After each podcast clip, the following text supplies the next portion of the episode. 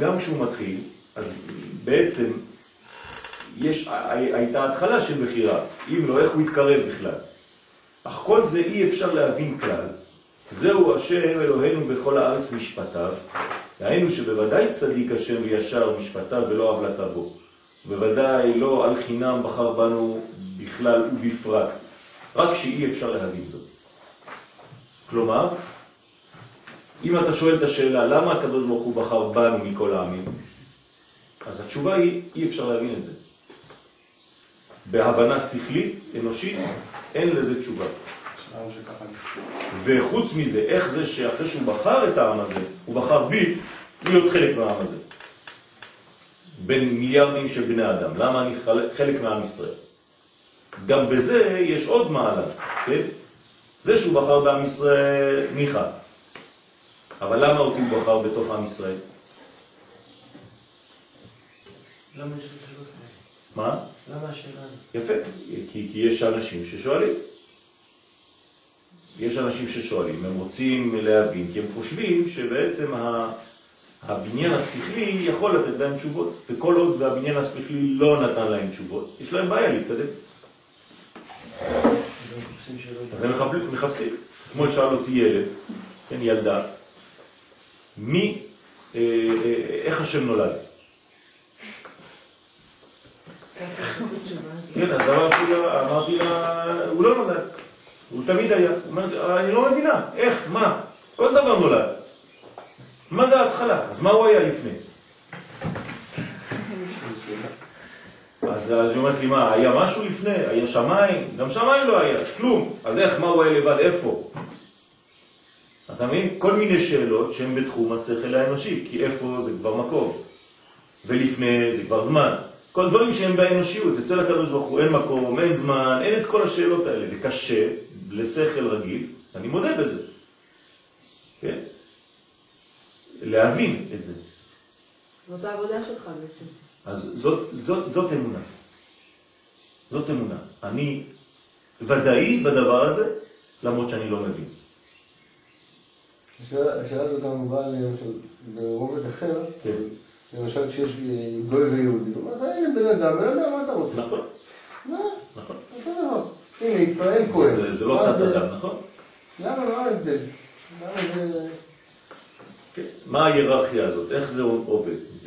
וטוב, פה אנחנו מדברים על נבראים, אבל אצל הבורא בעצמו, על מי אתה מדבר בכלל?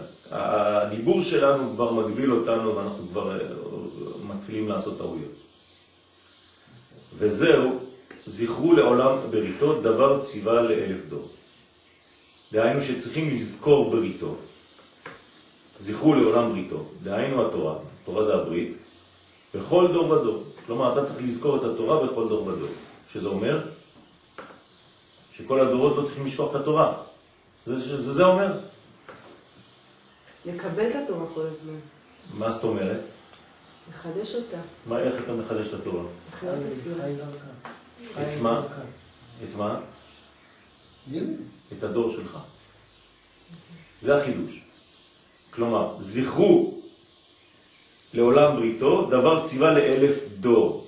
כלומר, המילה דור כאן היא חשובה, כי אם זה היה רק לזכור את התורה, מספיק לומר זכרו לעולם בריתו. אבל אתה צריך לזכור את התורה ולשלב אותך, את, את התורה הזאת בדור שלך.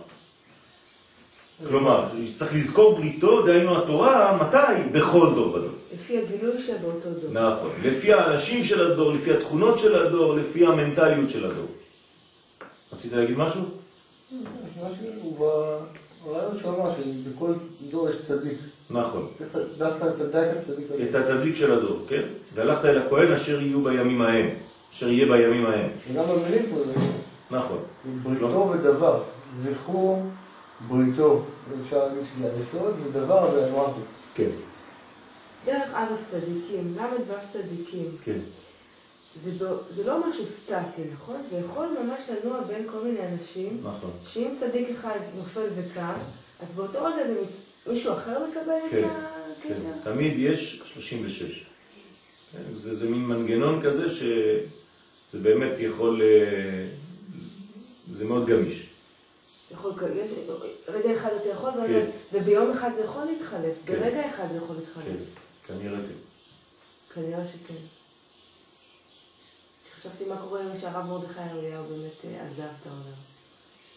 זה, זה מדרגה של, של כפרת על, כפרה על הדור. נכון, אבל מי יבוא במקומו? כי זה אדם. אין אדם הולך, אלא אין מלכות נוגעת בחברתה אפילו כמלוא נימה. זאת אומרת שכשצדיק אחד הולך, תדעי לך בוודאות שיש צדיק שהחליף אותו מיד. באותה רמה. רק שהוא נסתר עכשיו, הוא לא גלוי. אבל אין דבר, העולם לא ריק. אף פעם דבר לא נעלם סתם בלי שיהיה משהו אחר. אין דבר כזה. לא אלמן ישראל, כן? הוא בא השמש וזרח השמש. כי הדוד שלי כתב השאיר חלל גדול, ואז כזה זה אמר לי, וואו, לא יכול להיות שיש חלל גדול, אין חלל גדול. יש חלל בהרגשה שלנו. כלומר, כשצדיק עוזב את העיר, פנה זיווה, פנה הדרה, פנה כבודה, אתה, אתה רואה שכן, אם הצדיק הלך, הכל ריק כזה. אבל זה בתחושות שלנו. האמת שבעולם אין את הוואקום הזה. יש מיד הקדוש ברוך הוא מכניס צדיק בסגנון אותו רב. לא אלמן ישראל.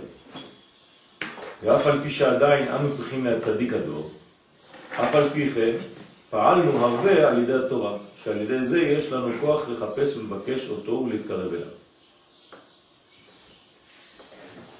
אז ה... ה... איך אתה מתקרב לצדיק בעצם? על ידי געגועים, על ידי חיפוש. זה באמת התכונה של חודש אה, תמוז. חודש תמוז משדר את העדר. כן, ההוויה ההפוכה. ההוויה ההפוכה זאת אומרת כאילו מכבים את האור של ההוויה הרגילה. במקום י' כו' כ', ה' ו' ה' י', הפוך, ממש. זה מין העדר. אז איך אתה עובד את השם בהעדר? מה זה לעבוד את השם בהעדר? לעבוד אותו דרך ה... מה שנולד כשיש העדר. מה נולד כשיש העדר? געגועים. ברגע שיש העדר, מתעורר געגוע. כשיש געגוע, יש תשוקה. כשיש תשוקה, יש רצון להתחבר, שוב. אז זה מעורר אותך במדרגה חדשה. ולכן הקדוש הוא גורם לנו בעולם הזה העדרים, זמנים של ריק, במרכאות ריק. כדי שאתה תשלים את הרק הזה על ידי געגועים, על ידי רצון ממש להשלים. ואז אתה מבקש, אתה דורש, ואתה מתקרב. אומרים שביטי השם לנגדי תמיד, בחודש הזה עדיף לראות את זה לפי שם ההוויה של אותו חודש, או תמיד, גם כן תמיד. טוב, תמיד רואים את שם הוויה י' כו'. רק שההופעה היא מופיעה דרך אותיות הפוכות. כלומר, זה תמיד שם הוויה, אסור להתבלבל, אני לא עובד חז ושלום את שם ה' ו' ה' י'. תמיד השם שלי מול העיניים, שיוויתי השם לנגדי תמיד, השם זה י' כ' ו' כ'. אבל ההופעה שלו, כן, הפילטר של החודש, עושה גורם שהחדר מואר בהוויה הפוכה. ההוויה היא תמיד אותה הוויה, אני השם לא שניתי, י' כ' ו' כ', לא שניתי, אבל כשזה עובר דרך הזכוכית, זה גרם להופעה של הצל של אותו שם הוויה בה' ו' ה'. זאת אומרת, אני צריך להבין שההוויה לא השתנתה, אבל מבחינתי הגישה אל אותה הוויה היא עכשיו דרך ה' ו' ה' י', כלומר בהפוך. אז החודש הזה כן ישתמש בצירוף הזה? בוודאי, בראייה שלו? בוודאי. זה, זה, זאת ה, ה, הכוונה הראשונה בראש חודש, קודם כל. נכון. אם, אם האריזל אומר לנו שמי שלא מכוון בזה ומקדש ישראל והזמנים בראש חודש, אז יקראיני ועינהו, איך זה מתקיים? זה תיקון חטא הזה. נכון, וזה תיקון, כל, ה, כל, הס, כל הסיבוב של המרגלים, עוד לא חזרו, אבל כבר הלכו. כלומר, זה חודש שלם של סיבוב, של תרו את הארץ. יש הרבה תיקונים בחודש הזה. תיקון העגל, עניין של רצון. כן, תשוקה, רצון, התעוררות למשהו שהקדוש ברוך הוא אמר לך שזה טוב, ואתה עם השכל שלך מסכם שזה לא טוב. זה חטא המרגלים. איך במדרגה האנושית אתה מתרגם געגוע לשם? במדרגה אנושית געגוע לשם זה פשוט מאוד מדרגה של אה, לחזור ולחיות לפי מה שהקדוש ברוך הוא ברא אותי באמת. כלומר, לחזור לאמת שלי. איך שהקדוש ברוך הוא בתכונות האמיתיות שהוא טבע, הטביע בתוכי. זה נקרא לי לחזור לשם, לחזור לעמי, לחזור לאדמתי. כל זה זה לחזור לשם. הרי אנחנו לא חוזרים להשם, זה דבר שאנחנו לא יכולים לחזור אליו. אבל כשאני חוזר לעם ישראל, אני חוזר לשם. כשאני חוזר לאדמת ישראל, אני חוזר לשם. כשאני חוזר לזהות שלי, אני חוזר לשם. עובדה, חטא המרגלים. חטא המרגלים זה חטא על הארץ, אבל זה חטא נגד השם. כי מי שכופר בארץ ישראל, כופר בשם. מי שכופר בעם ישראל, כופר בשם. מסקנה, תאהב את עם ישראל, אתה תאהב את השם. תאהב את ארץ ישראל, אתה תאהב את השם. תאהב את האומה שלך, אתה תהיה קרוב לשם. זהו, זה מה שזה אומר. וגם לתכונות. אז תתגעגע למי שאתה באמת. תתגעגע לעצמך. איפה אני? היקה. כלומר, תסתכל על עצמך במראה ותגיד, כן, כל אחד בשם שלו, יואל, מה נהיית? האם אתה בכיוון הנכון? או שאתה מתחיל להתרחק, אתה נכנס לכל מיני סיפורים, אתה נכנס, איפה? תחזור לפשטות האמיתית שלך. אל תתבלבל, אל תלך לאיבוד. תמיד יש איזה מין חשש כשאדם מתחיל להיות אה, למשל מוכר או ידוע, שהוא יאבד קצת מהתכונות האנושיות שלו, נכון?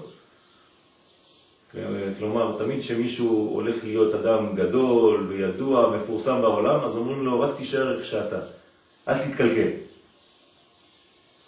למה? כי יש נטייה טבעית שכשאתה מתחיל לקבל שררה וכבוד ואנשים מתחילים לכבד אותך, יכול להיות שתסתה קצת מהדרך. אז התורה אומרת לך, תישאר בפשטות שלך. תשתער באמת הזאת, הבסיסית. אל תלך לאיבוד, אל תתקלקל. גם במוח שלך אל תתקלקל. כי יש תכונה מאוד שלילית, שכשאדם מתחיל להתגבר ומתחיל ללמוד, הוא מאבד מהטבעיות שהייתה לו בהתחלה, מהרעננות הזאת שהוא התחיל ללמוד. כשהתחלת ללמוד תורה, היית רענן, היית שמח, הייתה לך איזו שמחה פנימית. איפה היא היום?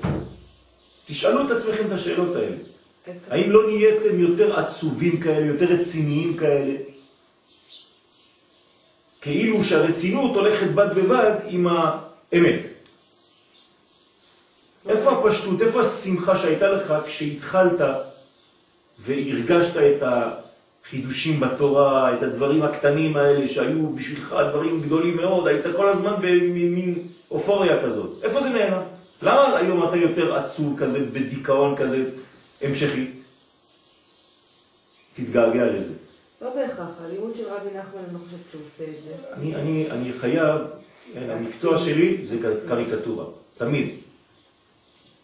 אני חייב להבליט דברים כדי שהאנשים כן, יחזרו לאמצע. כן, אדם שמעצב אופנה, ראיתם פעם אה, תצוגת אופנה?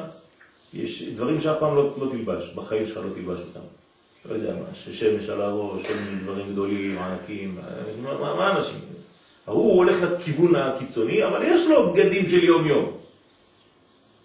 אבל הוא חייב לזרוק רחוק את החכה. כן. כן, כשאתה זורק חכה, אתה זורק אותה מאוד רחוק, והחוט לאט לאט, הגלים מחזירים לך את החכה. אז אני חייב לזרוק רחוק, כי אני יודע שזה לא יישאר שם, זה חוזר לאמצע. אבל הרעיון הוא, אל תשכח את זה. אפילו אם איבדת 10% מהשמחה שלך זה כבר יותר מדי. כן, אז תחזרו לשמחה הזאת, תתגעגעו לזה, דווקא בחודש של ההיעדר הזה. כן, אל תעשו עוד פעם חטא העגל. חטא העגל נובע מדיכאון. כשאתה בדיכאון אתה עושה עגלים. כן, אתה, אין לך כיוון.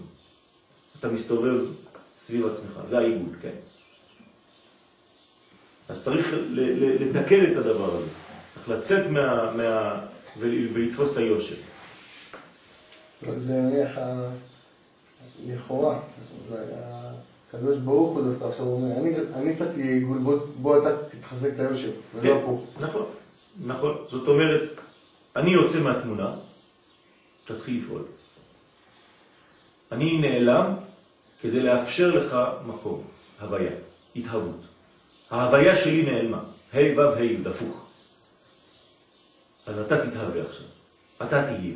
כלומר, יש לקדוש ברוך הוא צניעות כזאת שהוא שם את עצמו בצד ונותן לילדים לשחק בכיתה כאילו המורה לא פה. זה, זה כבוד גדול שהקדוש ברוך הוא נותן לנו. וזה נקרא זמן. כן? זה, תמוז זה, זה, זה ראשי תיבות, זמני תשובה ממשמשים ובאים. כלומר, תמוז זה ראש השנה האמיתי. זאת ההתחלה האמיתית, הגרעין האמיתי של השנה. כתוב בילקוט פנחס, שביקש הקדוש ברוך הוא לעשות בכל אחד מחודשי הקיץ מועד. נכון? תמוז, ראש השנה, אב, יום הכיפורים, אלול, חג הסוכות, ותשרה, שמיני עצרת. ככה זה היה אמור להיות. ודרך אגב, ככה היו חוגגים אבותינו את החגים. כלומר, אברהם אבינו, יצחק ויעקב, היו עושים בחודש הזה ראש השנה, תמוז. תמוז זה ראש השנה האמיתי. מראש חודש תמוז עד יום הכיפורים יש 100 יום, זאת אומרת, יש קומה שלמה. ולכן, בגלל שהיה חטא העגל בחודש תמוז, ב-17 בתמוז, אז כל החגים נדחו. הכל התחבר לחודש אחד תשרה. כלומר, היחיד שלא שינה את דמותו, איזה חג זה? שמיני עצרת, כי הוא נשאר בתשרה. כל השאר באו והצטופפו שם. תשימו לב שזה לא טבעי, נכון? חודש תשרה, לא, לא טבעי. תמוז זה ראש חודש, ראש השנה, אב זה סוכות, אלול. לא, לא, לא, לא.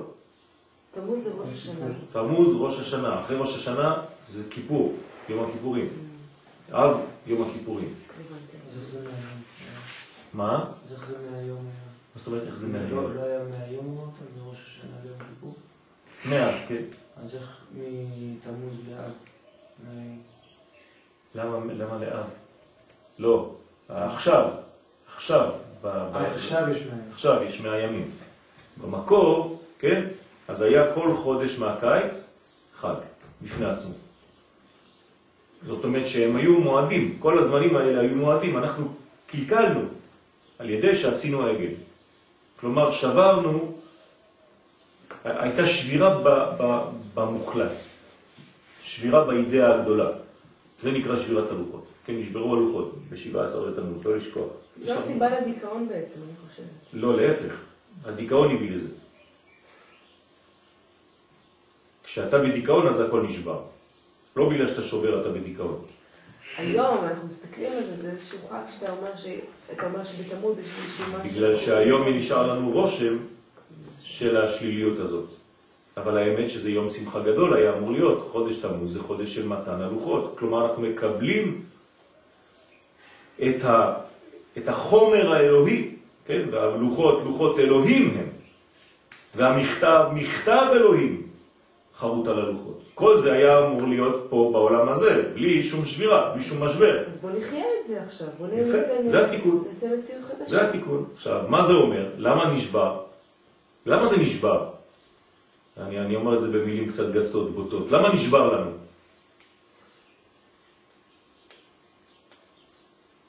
כי אנחנו, קשה לנו לחיות את, ה, את הקרבה האלוהית כשהיא חרוטה על החומר שלנו. כל עוד וזה במתן תורה והקדוש ברוך הוא מדבר מלמעלה, מרחוק, בסדר, אני חוזר הביתה, שמעתי קולות, ראיתי דברים, הכל בסדר, חזרתי לאשתי, לאוהל עם הילדים, עושים על האש. אבל כשהקדוש ברוך הוא יורד ומתחבר, חרוט על החומר שלי, אני כבר לא יכול לחיות. למה? הוא יורד לי על החיים, הוא נכנס לי לכל דבר, אז אני, כל החיים שלי עכשיו חיים להיות, צריכים להיות עכשיו בגובה אלוהי. אני לא יכול לזוז, כל דיבור שלי צריך להיזהר, זה הפך להיות משהו רציני מאוד עכשיו, הקדוש ברוך הוא ירד לפה, פיזית. חרוט על הלוחות, לוחות זה חומר, חומר זה אנושי. אז איך אני עושה עם הפרעה כזאת, במרכאות?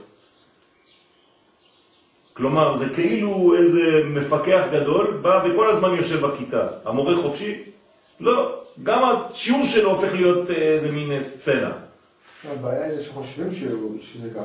יפה, זאת ההרגשה, נכון, אבל זה, זה באמת, אפילו בחיים. נכון? אני חוזר מהעבודה, דוגמה.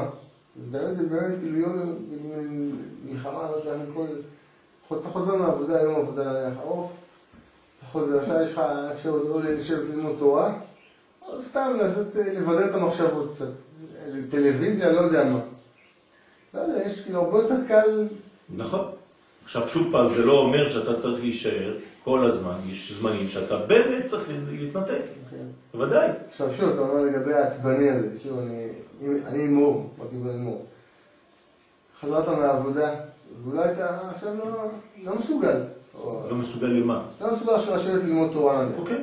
עכשיו שוב, למה זה צריך להיות עכשיו השאלה? גם כן- מה זה ללמוד תורה. נכון.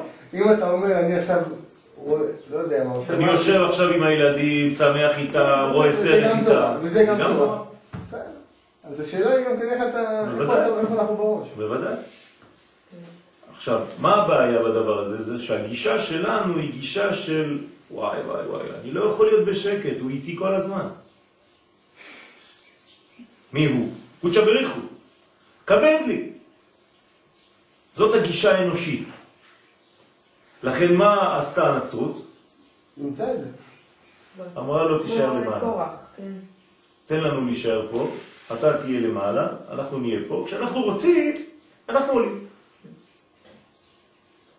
והיהדות, אין לנו פשוט אה, את האפשרות הזאת במרכאות, כן? בכל דרכיך דעהו. הוא נמצא כאן. אז יש לנו איזה מין אחריות כזאת, ושוב פעם, אחריות לא אומרת רצינות. במובן ה- ה- שאנחנו מבינים היום. כשאתה אומר למישהו תהיה רציני, מה הוא עושה? הוא היה ככה, הוא הופך להיות ככה. למה? תמשיך לחייך, לא אמרתי תפסיק לחייך. תהיה רציני, זאת אומרת להפך, תהיה בשמחה. אפשר להיות רציני ככה. נכון. כן? אם אתה, המורה אומרת לך היום תהיה רציני ואתה מסתכל עליה ככה, היא תגיד לך, אתה צוחק עליה? אמרתי לך להיות רציני. למרות ש... למרות ש... יש את העניין של יראה. יראה, ואתה נכון. חייב לעבור בזה. אוקיי, יראה זה לא אומר חוסר שמחה. לא, ברור שלא, אבל בסדר? אין מה לעשות. ההפך מיראה זה אהבה. נכון. כלומר, גם ביראה צריך שמחה. גם כמו שאומרים, התחילו אורחים, אורחים אה, נכון, שילוב. התפללתי בבית מדרש בשבת, זכיתי ככה תפילה שלמה עם ה... הסתכלתי סביבי, ואמרתי, מה, זה מה שהקדוש ברוך הוא רוצה? כי אני כל כך התלהבתי שהגעתי עם הבנות, עשיתי מסע, והם ישבו בשקט, ויכולתי להתפלל בשבת, תפילה שלמה. במניין זה לא קרה לי המון זמן. הערכתי את זה, וממש שמחתי והתפללתי, וניסיתי ככה לתפוס כל מילה. ואז אחר כך ככה הסתכלתי, ב... אני חושבת שזה היה במוסף או בהלל. פשוט ראיתי כאילו מין כבדות כזאת בפנים. משהו שחלילה לא מקטרגת או משהו, רק אומרת את התחושה שהייתה. ואז אמרתי, כאילו, איך אפשר באמת לעשות את זה כל שבת, כל יום, כל זה, וגם לשמור על הגחלת ולהיות נכון. שמחים ולהגיד, איזה כיף עכשיו אני הולכת להתפלל נכון. במניין, בבית כנסת, ביום שבת, מה? ראש חודש. נכון. זה, זה, זה בעצם הכוח להתחדש. כל יום יהיו בעיניך כחדשים. אם זה לא חדש, אז אתה, אתה, אתה בן אדם. אנחנו עוד פעם, אנחנו לא מלאכים. שמחים, לא ראיתי שם אוקיי. שמחה. אז צריך, אז צריך לעשות עבודה. נכון, יש נפילות. בני אדם הם לא מושלמים, הם משתלמים, וצריך לעשות עבודה. לא השגנו, אז צריך לעבוד. אנחנו לא מושלמים, אבל בכל זאת אנחנו באים לעשות את מה שהקדוש ברוך הוא מבקש מאיתנו. גם בזמנים שאנחנו אולי לא בהכי מצב רוח הכי טוב, ואנחנו עושים בכל זאת. גם לזה יש מדרגה. נכון שהאידאה זה להיות תמיד בשמחה כזאת, אתה לא יכול לדרוש באופן, האדם עושה את מה שהוא יכול. אז צריך לעודד אותו ולהזכיר לו את זה. צריך להזכיר לו את עוד זה. תמונה, הסתובבתי בעיר, ואז ראיתי בחור, נראה לי שהוא חדש, עם טלטלים כאלה, נראה לי הוא חדש, יש לו איזושהי כיפה קטנה, אמרתי, בטח הוא ככה בהתחלה, ויש לו חיוך כזה בפרצוף, ככה הוא מסתובב. הסתכלתי, אמרתי, איזה כיף, הכל אצלו ככה, כן. בפשטות. זה- לזה אני, אני אומר צריך לחזור. לזה צריך לחזור. נראה עוד עשר שנים, כאילו. בדיוק. וחבל. אותו דבר אומרים לזוג. נראה עוד עשר שנים. למה אתה לא שמעת על ההתלהבות הזאת שהייתה לך לפני החתונה? אני לא אפילו לא אומר בחתונה, לפני. לפני החתונה זה עוד יותר חזק מהחתונה. בחתונה אתה מתחיל להיות רציני. מה זה רציני? מה זה? אשתך היא התחברה אליך בגלל שהיית שמח לפני.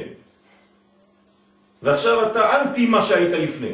אישה, תדעו לכם, אם היא לא רואה גבר שמח, היא משתגעת. היא חייבת לראות גבר שמצחיק אותה. היא אוהבת שמחה. אם אתה בא עם תשעה באב כל היום, אתה מייבש אותה. כמו עלי יבש, היא מתייבשת. וזה בניין שצריך לחזור ולזכור, וכל הזמן לנסות לעשות עבודה על זה. וגם ב- ב- ביהדות, אותו דבר. כן, הרצינות הורגת. כי אנחנו מתרגמים רצינות ל- לאיזה מין מדרגה שהיא לא אמיתית. תראה, רצינות זה רצון, איזה יופי. נכון. זה התשוקה. כן. בתקוע בשבת, אז הייתי בתפילה עייף, הגעתי לתפילה עייף. ואבא שלי, יודע, שיהיה בריא, אז הוא... הוא כל הזמן, הוא בת- בתוך התפילה, הוא מושך אנשים, מתחיל לעשות ריקודים, ותופס ילדים ככה, מתחיל לשקשק אותם. כן. כל הזמן הוא נכון, הוא זה חשוב מאוד, חשוב מאוד, הוא לא- לא. נרדם בתפילה. לוקח אנשים ומתחיל להצחיק אותם, עושה איתם צחוקים. נכון, נכון. זה, זה, זה, זה בגלל שהוא אדם שמח. כן. אדם בטבעו שמח, אדם חי את מה שהוא אומר, את מה שהוא עושה. רואים את זה עליו. לא עושה חשבון לאף אחד. כן. הוא חי את הדברים האלה. זה- מהיר. נכון, נכון. למרות שהוא יכול להיראות כמשוגע בעיני אנשים. אבל זה לא נכון. שיחשבו שאתה משוגע, זה לא נכון. בסדר? אתה, אתה פה מעודד, אתה מעורר אנשים, כל הזמן יש לך זוהר ביד, אתה כל הזמן זוהר. כן. וזהו בחינת דבר ציווה לאלף דור, כמבואר לאל באריכות. מה לי שעון. 36. שש, תגידו לי בעשר דקות. בעשר, תגידו לי, טוב? ומתי? עשר ושש. עשר דקות. שזה בחינת מה שהשם יתברך רצה ליתן את התורה לאלף דור. ממש דיברנו על זה בשבת, נכון? שהתורה הייתה אמורה להינתן לדור האלף, לדור מספר אלף, והתורה ניתנה לדור 26. וראה שאין העולם מתקיים ועומד, נתנה ל-26 דורות. שמבואר לאל שכל זה הוא בחינה הנ"ל, שעל ידי קבלת התורה יש לנו כוח להתקרב לצדיק האמת שבכל דור. כלומר, אם הקדוש ברוך הוא לא היה נותן לנו את התורה בדור הזה, של 26, לא היינו יכולים לשרוד. אז הוא הקדים בהרבה. אבל מה זה אומר? זה אומר שאנחנו לא יכולים להתנתק מהתורה. עכשיו, איך אני מתנתק מהתורה? מה זה להתנתק מהתורה לפי מה שהוא אומר פה? להתנתק מהצדיק. זה אותו דבר. אדם שמתנתק מהצדיק, מתנתק מהתורה. פוסק ממשנתו. מה, נכון. נכון, מה, איזה משפט אמרת? דבר איתך. אתה מדבר רק מה אליו. משנתו, שזה בית... אה, לא. אה, למדנו את זה, מה זה, משנה? כן. הוא אומר, אה, איך זה הולך? מה זאת אומרת, הולך? ה- המשנה הזאת, כל, כל המהלך בדרך הוא הדרך, כן. ושונה משנתו ופוסק, ואומר מה נאה אילן זה, הרי זה מתחייב בנפשו. מה נאה אילן זה, מה נאה ניר זה, שניהם. כן, הרי זה מתחייב בנפשו. אילן וניר? כן. כלומר, אה, אה, מה זה אומר? זה אומר בעצם שאם אתה לא מתחבר לצדיק שהוא בעצם הצינור, אתה לא יכול להתחבר באמת לתורה. שוב פעם, אני חוזר, תורה זה לא ספר. זאת הבעיה של האנשים. כל הזמן שאתה אומר להם תורה, הם חושבים שזה ספרים. כן, בדיוק מה זה... שגם... תמיד בראש זה נכנס ככה. תורה שווה ספר. זה אומר שהאור לא מגיע אלינו ככה, רק דרך הצדיק. כן. כלומר, אם אתה מחובר לצדיק, אתה תהיה מחובר לאור. אין לך דרך אחרת. כן, לא. אלא אם כן אתה בעצמך הצדיק. ואתה בעצמך הצדיק. לא, תראה, יש מנגנונים, אי אפשר לברוח מזה. כן. לא, לא, לא יכול להיות, הקדוש ברוך הוא לא טעה. ועובדה שלא כולם אה, מקיימים את כל המצוות, ועובדה שלא כולם יכולים נכון. להגיע לרמה של מה שאנחנו היום מציינים את הצדיק, איזה קדוש אה, נכון. נוצרי. זה לא ככה, נכון. לכן, אכן, כולם יכולים להתחבר לצדיק, נכון. אין מצב. נכון. אכן, אם כולם יכולים להתחבר לצדיק, ועמך כולם צדיקים. אז כולם צדיקים. אז השאלה היא... עכשיו, הבניין, מה זה להתחבר לצדיק? זה לא שיהיה לך צדיק בקרבת יד, או שיש לך בפלאפון שלך את המספר של הצדיק. אה, זה לא מספיק? זה לא זה. זה התדר. זה, למשל, אם אתם לומדים את רבי נתן, שזה לימוד של רבי נחמן, אתה מקושר לסגנון. אם אתה מתחבר לסגנון של הרב קוק, אתה מקושר לצדיק דרך הלימוד של הצדיק, דרך מה שהוא השאיר. כלומר, יש לך אידאה, יש לך רעיון בחיים, ואתה הולך לפי התלם הזה. זה נקרא להיות מחובר לצדיק. כלומר, יש לך כיוון ברור בחיים שלך, ואתה עומד עליו. אתמול הייתי נגד 200 נשים שם. אני אומר נגד כי הם לאו דווקא מהסגנון ש, שאני מייצג. אבל הן באות ושואלות שאלות והכל, ומנסות לראות, ו... כן. וזה, זה, אני, אני חייב להיות אמיתי בתדר שלי. אני לא יכול ללכת כל רגע שמישהי שואלת אותי ואני אומר, כן, בסדר, אז לפי זה... לא." אני חייב ללכת עם כיוון, עם קו, ישר. מי שזה לא מתאים לו, בסדר, אבל אני, באמת הזאת, בתורה הזאת, בכיוון הזה, חייב לומר את כל הגישה הזאת. כן. אה, זה- אומר שאני בעצם בוודאות, זה אמונה. אמונה בצדקת צדק- צדקת דרכי. ולא תאמין בחייך, זה הכללה הכי גדולה שיכולה להיות, חס ושלום. אדם שלא מאמין בחייו. כלומר, לא חי את חייו. לא מאמין שהוא חי, לא מאמן. זאת בעיה. אז באה אליי אישה בסוף ה... כנראה קצת בלבלתי אותה, בסוף השיעור, ואומרת לי שהיא הייתה, לא חשוב, באיזה חסידות, במשך הרבה שנים, ועכשיו, עקב השיעורים, אחרי השיעורים, היא אומרת, אני מרגישה שאני צריכה לשנות את עצמי, זה לא, כבר לא מתאים לי. אני מרגישה שאני קרובה יותר לסגנון של הרב קוק, מה אני עושה? וזה דילמה, וכל הילדים שלה נשארו בחסידות, וכל המשפחה. אז אמרתי לה, תשמעי, את צריכה ללכת לפי האמת שאת מרגישה, אם את מרגישה שזאת הדרך שאת צריכה, אז אין שום בעיה לשנות. זה לא אומר שאת אנטי תורה.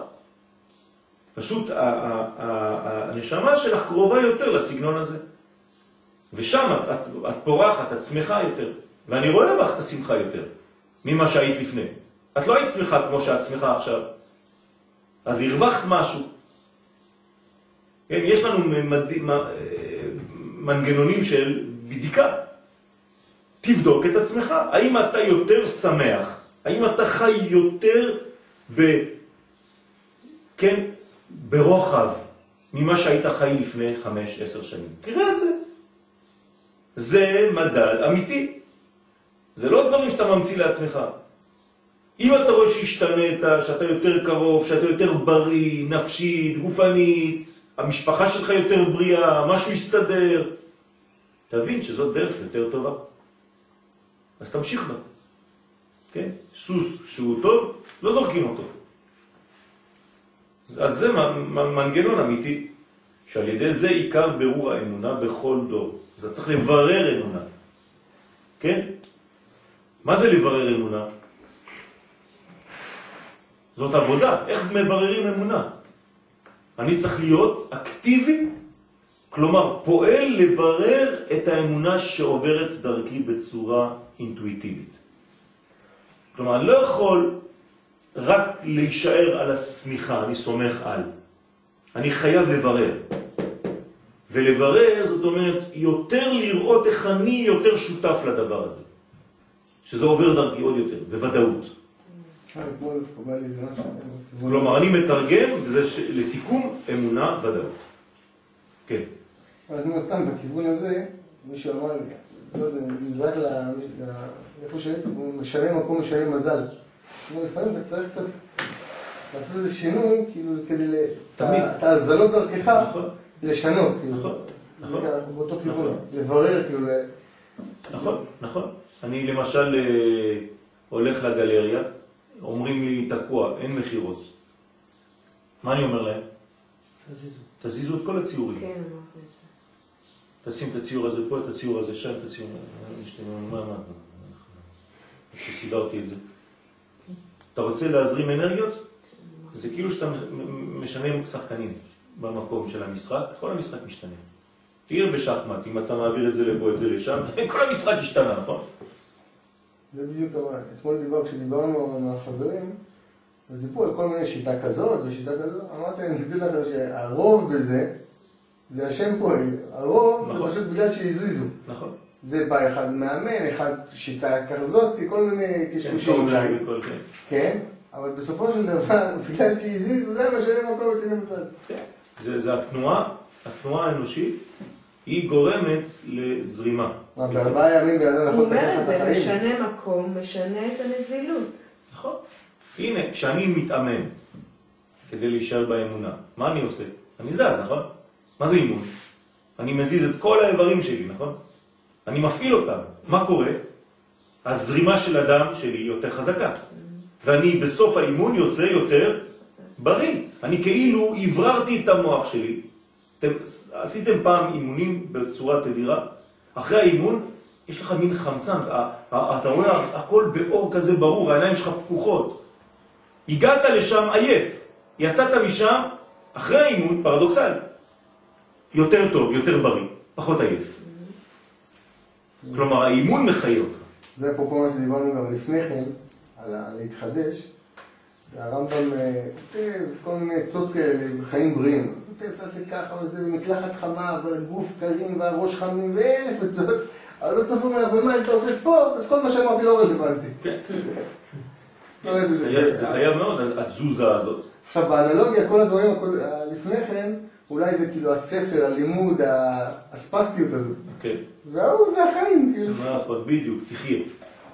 תחיה. תחיה, תזרים דם לכל הדברים. דיברת פה על בירור אמונה, הסברת מה זה, ואז אמרת אמונה ודאות. נכון. איך אני מקשרת את זה לזה שאתה אקטיבי בוודאות? אתה חי את חייך. אתה ודאי במעשיך. כל מה שאתה עושה, אתה חי אותו. אתה לא אומר מילים באוויר. כן? אתה לא בא לשיעור ואומר, אה, וזה אשר קראת, אבל... אני רוצה לחיות את זה. כל מילה פה, אני רוצה לחיות את מה שנאמר. המילה שחזרת עליה הכי הרבה החודש זה ודאות. נכון. כי אדם שלא ודאי, כן, הוא לא יכול לעשות שום דבר. יש כוונה בספרים הקדושים של שלוש אותיות, ו' ד', של ארבע אותיות, ו' ד' א' י'. והכוונה הזאת היא מסוגלת להרים דברים. היא מסוגלת להרים דברים בלי שום, להשאיר שום אה, דבר בצד. היא מעלה את הכל בלי שום אה, כוח זר שיכול לפגוע בתהליך של העלייה. כלומר, לעלות ניצוצות בשלמות זה שם חבל על הזמן. ולכן זה נקרא ודאי. זה להיות ודאי, זה, הדבר, זה הבריאות הכי גדולה שיכולה להיות. להאמין בחייך, ותאמין בחייך. להיות ודאי במה שאני עושה. גם אם מה שאתה עושה זה לא מתאים למי שאתה הולך לומר לו את זה, כשאתה ודאי, אתה משכנע אותו. מה זה מוכר טוב? מה, אתה צריך את מה שאתה הולך לקנות? 99% אתה לא צריך. אבל הוא בא משכנע אותך שאתה צריך. למה הוא כל כך ודאי במה שהוא אומר, שאתה משתכנע, אתה אומר, תשמע, זה הוא צודק. כלומר, אם אני משדר את מה שיש לי לשדר בוודאות, זה עובד. אם אני משדר את מה שיש לי לשדר בספק, ודא, בספק, זה לא עובד. עם הילדים אותו דבר. תגיד לילד, לך לישון בחוסר ודאות, הוא לא יזוז. אבל אם אתה מאמין, אתה אומר לו, עכשיו אתה הולך לישון, ואתה ודאי, יקום, כמו ילד טוב. אבל אתה אומר, לך לישון. מה זה לך לישון? כאילו אמרת לו, תישאר פה. רק המילים שונות. הוא מבין שאתה לא אמיתי במה שאתה אומר. אותו דבר בכל מה שאתה עושה. כשאתה רוצה להעביר מסר, עם המסר שלך, עוד פעם, זה לא אומר שאני צריך להיות אה, עוד פעם בפרצוף של תשעה באב, אבל אם אני ודאי במה שאני אומר, זה יעבוד. דברים היוצאים מן הלב נכנסים אל הלב. זה נקרא זה הוודאות. כן, למה דווקא הלב ולא מהשכל ולא מהפה? דיברנו, אמונה. כי זה החיים, זה האמונה. אם זה יוצא מהחיים שלך, זה יעבוד. זה ייכנס לחיים של השני. בקיצור, אין זיופים. נכון. אם זה יוצא מהפה סתם, ואתה נותן שיעור, יש הרבה שיעורים שיוצאים מהפה. אבל הם לא נכנסים, כי הם יצאו רק מהפה. להפך, אתה גם תהיה עצוב מהשיעור הזה.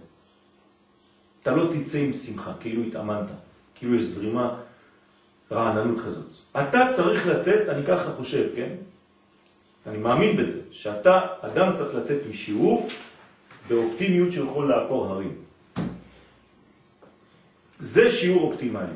כשאתה יוצא מהשיעור אתה אומר, וואלה, כל היום לפניי עכשיו, אני יכול לעשות הכל. הקדוש ברוך הוא יש לי כוח לעקור הרים ולשנות את כל המציאות לטובה. יום טוב. אני בא לעקור.